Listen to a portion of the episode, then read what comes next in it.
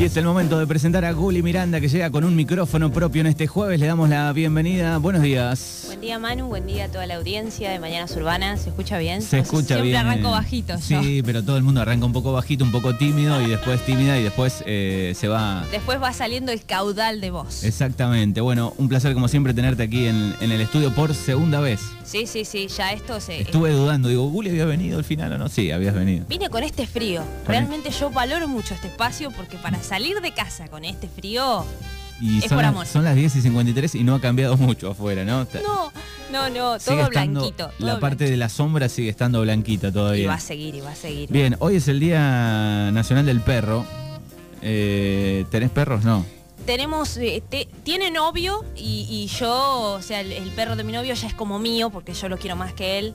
Eh, creo que una vez les comenté que se había comido unas eh, dos pelotas de tenis. Dos pelotas de En un tenis. día. Así que sería comedor de pelotas de tenis. Sí, es muy intenso. ¿Cuál es el, el nombre? Ringo, es muy intenso. Ringo. Es un golden, pero... Ah, los Golden. Sí, sí, sí, él tipo como si tuviese seis meses, pero ya tiene unos cinco años. Pero bueno, eh, lo queremos, lo bancamos. Entre intensos nos vamos entendiendo. Muy Así bien, que bueno, perfecto. aprovecho este espacio para, bueno, ya los escuché hablando, pero para mandarle un saludo a mi novio, que es bombero voluntario, así que para todos los bomberos de, Muy bien. de Bordenave también, que escuchan la radio. Estuvimos trabajando el fin de semana. eh, Ah, estuviste trabajando con en los cumpleaños. Con los bomberos de, de Bordenave, exacto. Bueno, así que feliz día para, para todas y todos los bomberos. Bueno, muy bien. Bueno, tenemos columna, tenemos un micrófono propio en este jueves. Sí, vamos a hacer eh, la previa, digamos, para el día de mañana, que es el 3 de junio, que como muchos y muchas recordarán, eh, se cumple un nuevo aniversario de eh, Ni Una Menos, ¿no? De esa gran convocatoria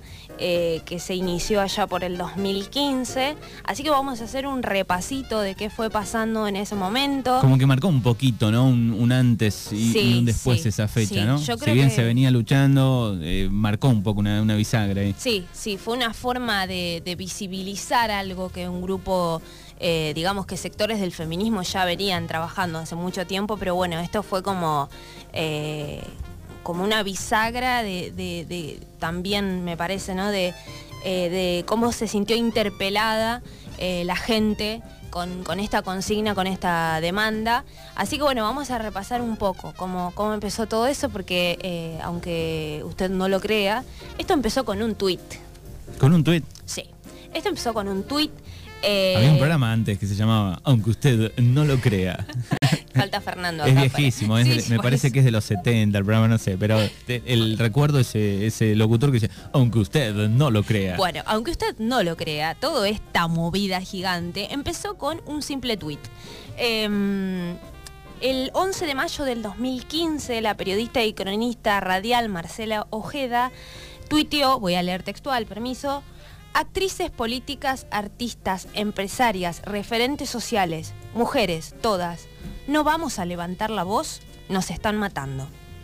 Esas fueron las palabras de Marcela, eh, ahora vamos a poner en contexto qué había pasado ese 11 de mayo, porque es tristísimo decir esto, pero la verdad que los femicidios son tantos y los nombres son tantos que se nos van perdiendo las historias, ¿no? Que en ese momento nos marcaron, eh, Melina, Lola, son nombres que quedan, pero a veces perdemos las historias. Bueno, ese 11 de mayo eh, habían encontrado el cuerpo de Chiara Páez, una adolescente de 14 años, eh, que estaba siendo buscada hacía varios días en eh, Rufino, creo que Santa Fe, que estaba embarazada y que fue asesinada a golpes por su novio de 16 años.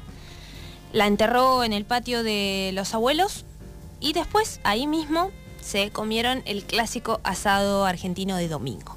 Mm. Bueno, esta situación, eh, digamos, creo que cada vez que aparecía un femicidio, y bueno, sobre todo cuando eran adolescentes, creo que era más impactante. Eh, esta, noticia hizo que Marcela Ojeda tuiteara esto como indignada ya por todas las coberturas que tenía que hacer ¿no? de, femicidios.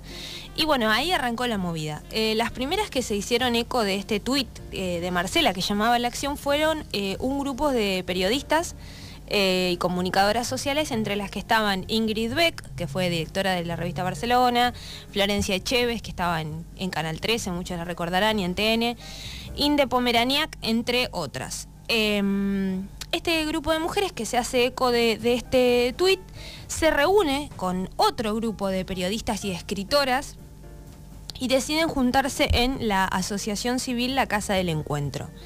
¿Por qué deciden eh, encontrarse ahí? Porque la Asociación Civil La Casa del Encuentro era en ese momento la única organización que tenía eh, estadísticas sobre los femicidios en Argentina. Dato no menor, no había cifras oficiales del Estado hasta este momento 2015. Y los datos que manejaba esta asociación civil era que había una mujer muerta por violencia machista cada 30 horas en Argentina. Eh, fuerte el número.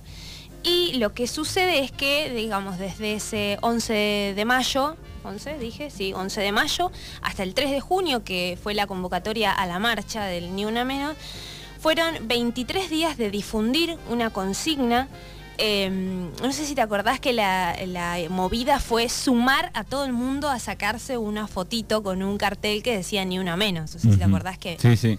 famosos, futbolistas, artistas. Eh, yo me acuerdo que me quedó muy grabado eh, Liniers, el dibujante, que había hecho un personajito que es Enriqueta, creo que se llama esa nena, con el ni una menos, que fue como súper difundido ese dibujo. Bueno, en fin. Em, y, en estos 23 días, creo, ocurrió lo que muchas eh, esperábamos, ¿no? Em, la agenda de género se volvió viral. A mí se me ocurrió traer para esta columna, para hacerlo un poquito más eh, dinámico, eh, los testimonios de compañeras, de mujeres que hayan estado en, esa, en ese día, en, ese, en esa primer convocatoria o que nos contaran qué les pasó en ese momento, ese 3 de junio. ¿Qué recuerdan de ese día? ¿Dónde estaban? ¿Qué les sucedía? Exactamente. Así que bueno, las, los, y, las, y los invito a escuchar estos audios. Eh, me gustó porque varios son de distintos lugares, entonces vemos también cómo, cómo se vivía en, cada lugar. Así que bueno, los, eh, los invito a escucharlos y después seguimos charlando. Hola Guli, em, soy Meli de Darregueira eh, y el 3 de junio del 2015 yo estaba acá en el pueblo. Em, me acuerdo que con un grupo de jóvenes eh, organizamos la convocatoria Em, la verdad es que fue una muy buena convocatoria. Em, recién estuve mirando las fotos. Em, habíamos hecho como un mural en la calle, fueron varias escuelas y, bueno, la verdad es que me emociona volver a ese momento y, bueno, recordarlo como un inicio de este feminismo que hoy milito y que, mm, bueno, en el pueblo siempre, siempre uno lo veía como algo que sucedía en la ciudad. Tuve la, oportunidad de participar en un encuentro nacional de mujeres y es realmente hermoso, pero en el pueblo generalmente esto quedaba como medio relegado y, recuerdo que ese año hubo mucha participación y en el 2016 también, de hecho, estuve mirando las fotos y hubo mucha más gente.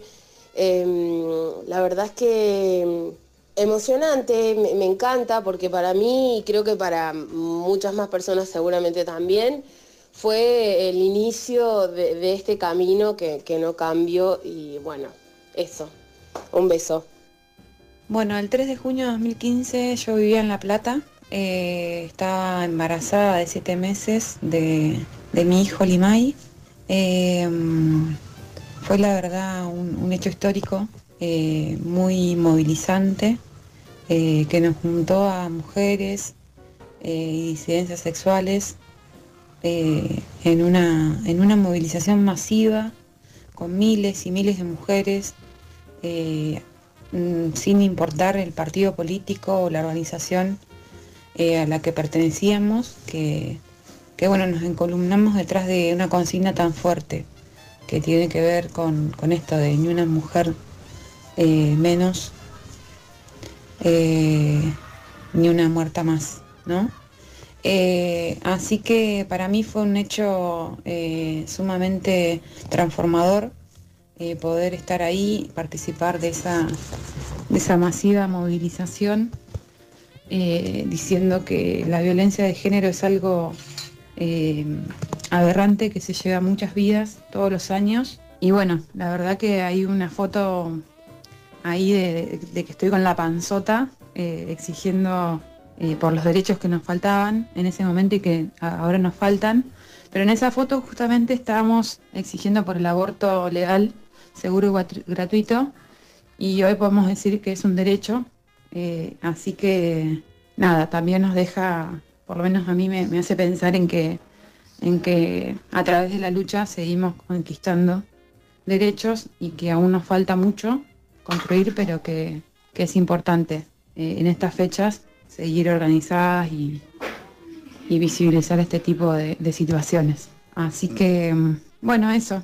Eh, hoy me toca estar acá en el pueblo y la verdad que, eh, que también son otros los desafíos, pero seguimos pensando en cómo, cómo seguir exigiendo que, que no haya ni una muerta más.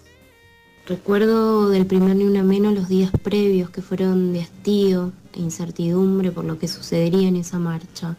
No sabíamos si íbamos a ser 50, 100 o miles, lo que sí sabíamos era que estábamos hartas y furiosas.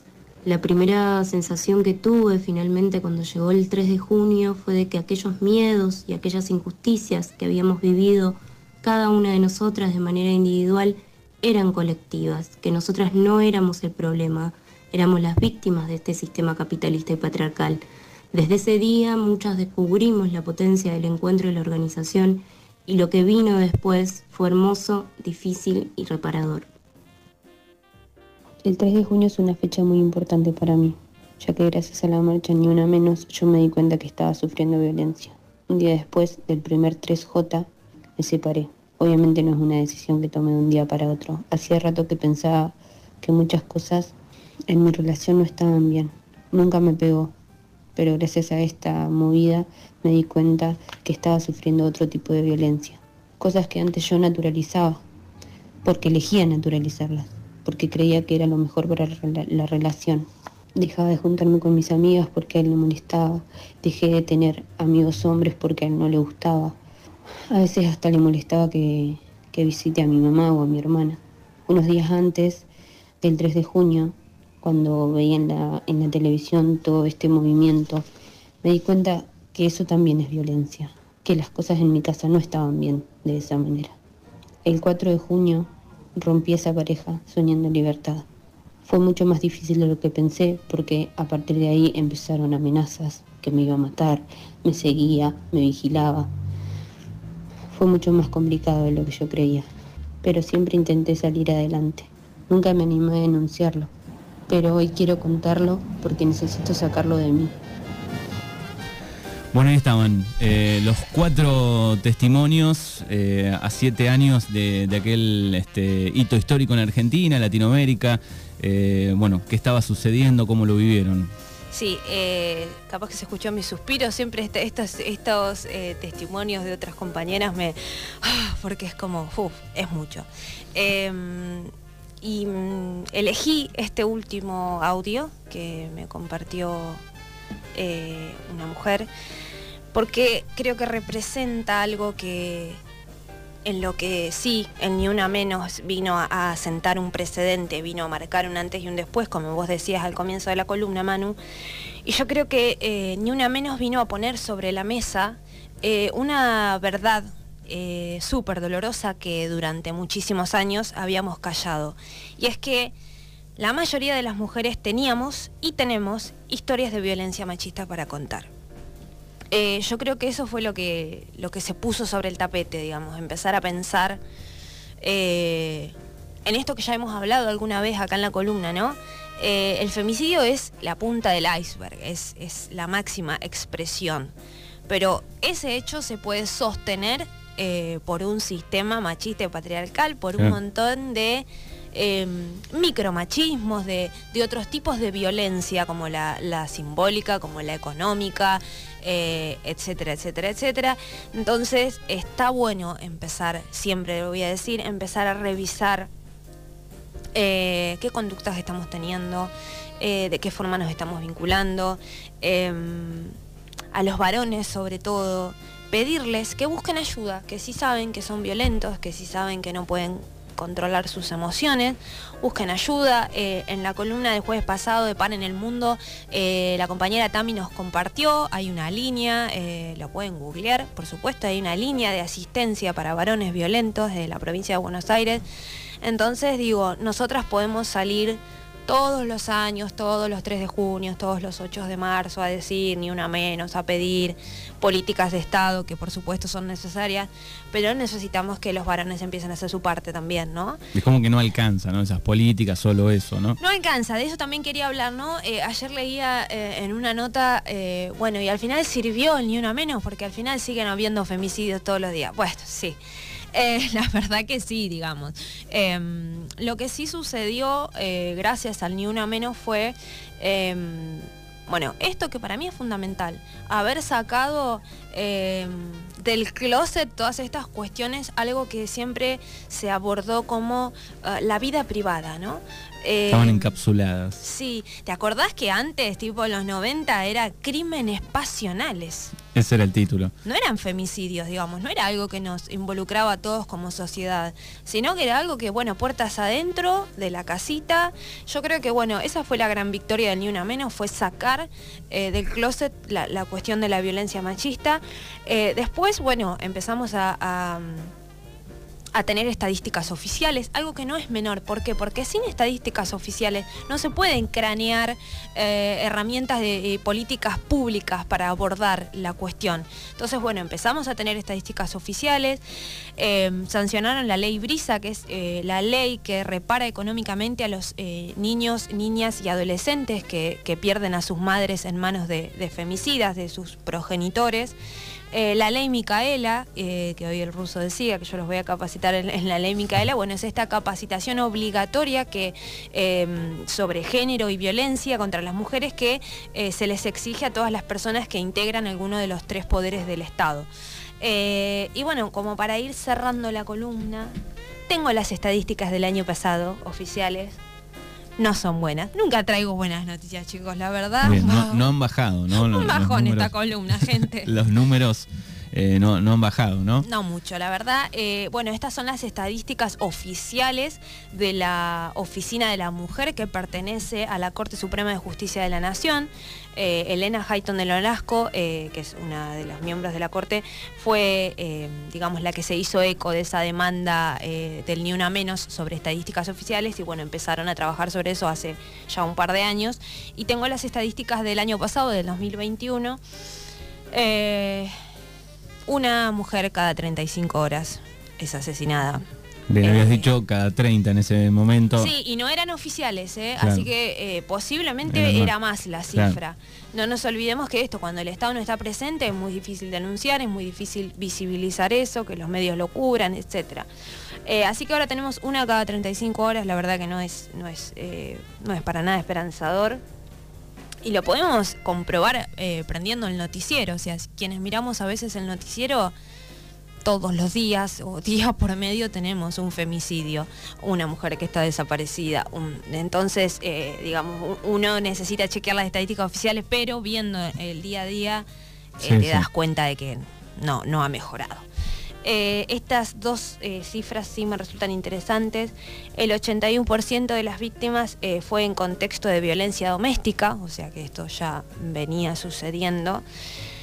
Y esta es muy buena porque nos cuenta que el 62% de las víctimas em, fue asesinada por su pareja o su expareja. Ese dato que remarcamos un montón de veces. Estás más en peligro en tu casa que afuera. Eso es tremendo. Porque a veces se instala esta idea de las mujeres solas en la calle, en peligro. Un loquito perdido. Un loquito perdido.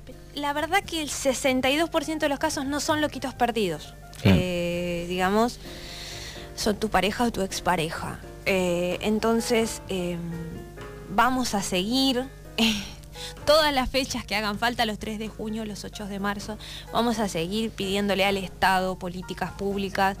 Eh, yo personalmente, y, bueno, hay muchas compañeras que van a coincidir conmigo, Tamara sé que es una, yo quiero otra eh, solución, más que un castigo, más que una pena perpetua, porque eso llega cuando eh, hipotéticamente yo ya estoy muerta. Sí, sí, ya pasó yo quiero políticas de Estado que prevengan los femicidios.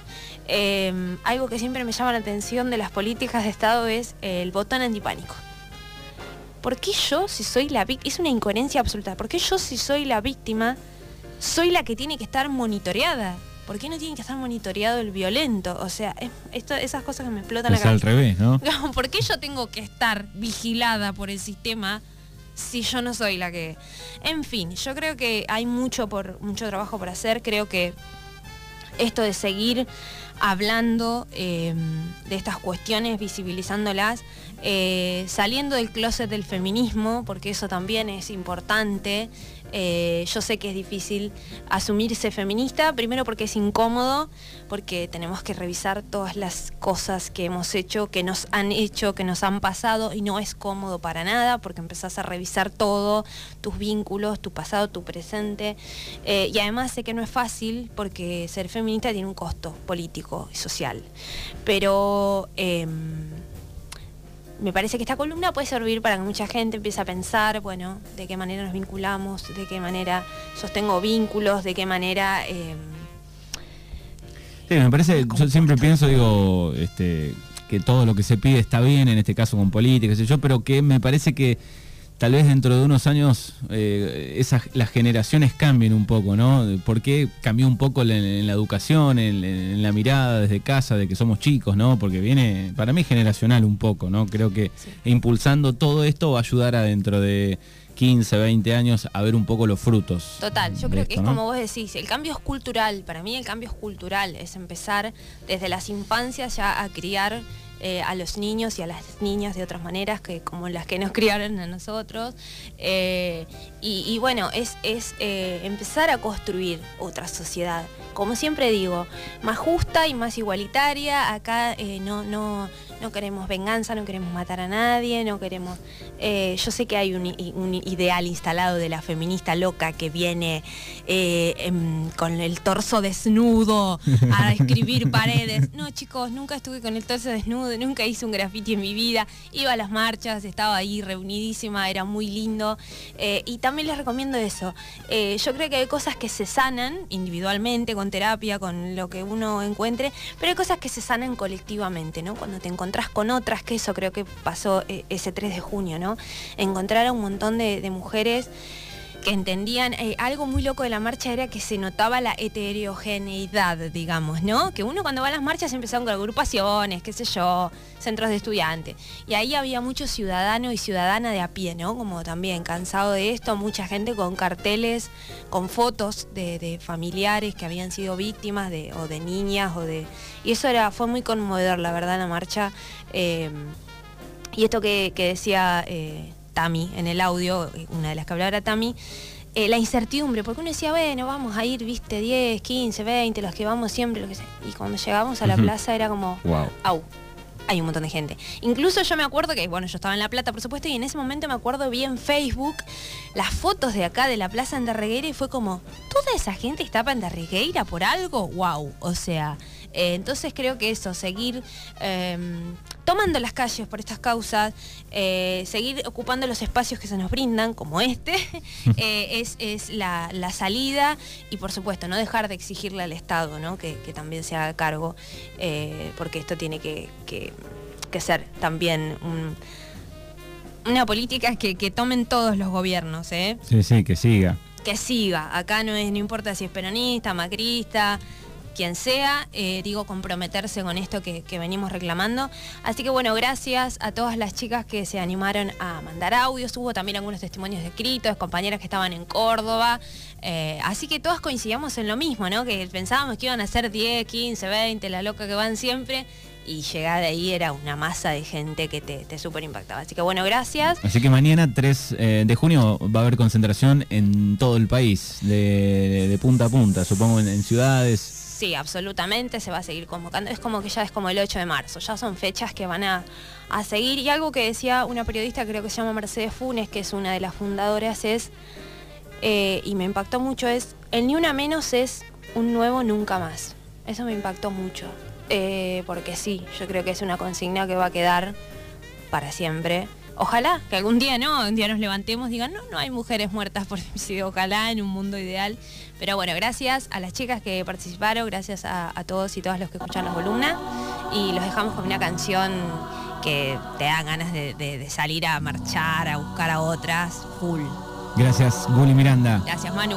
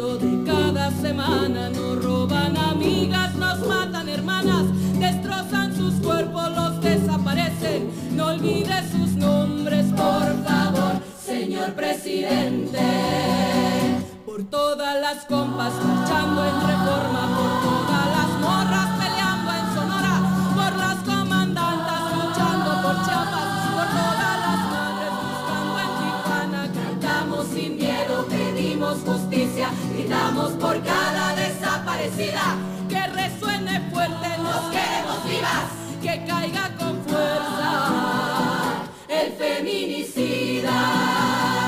Yo todo lo incendio, yo todo lo rompo. Si un día algún fulano te apaga los ojos, ya nada me calla, ya todo me sobra. Si tocan a una, respondemos todas.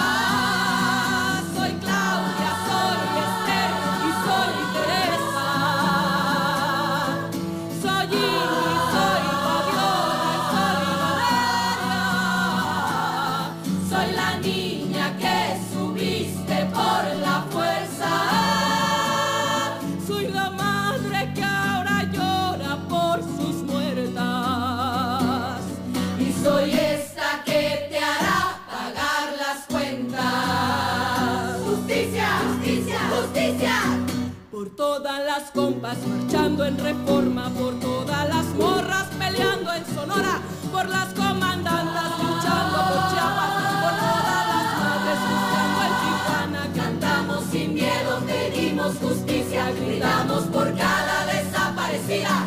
Que resuene fuerte, nos queremos vivas, que caiga con fuerza el feminicida, que caiga con fuerza el feminicida.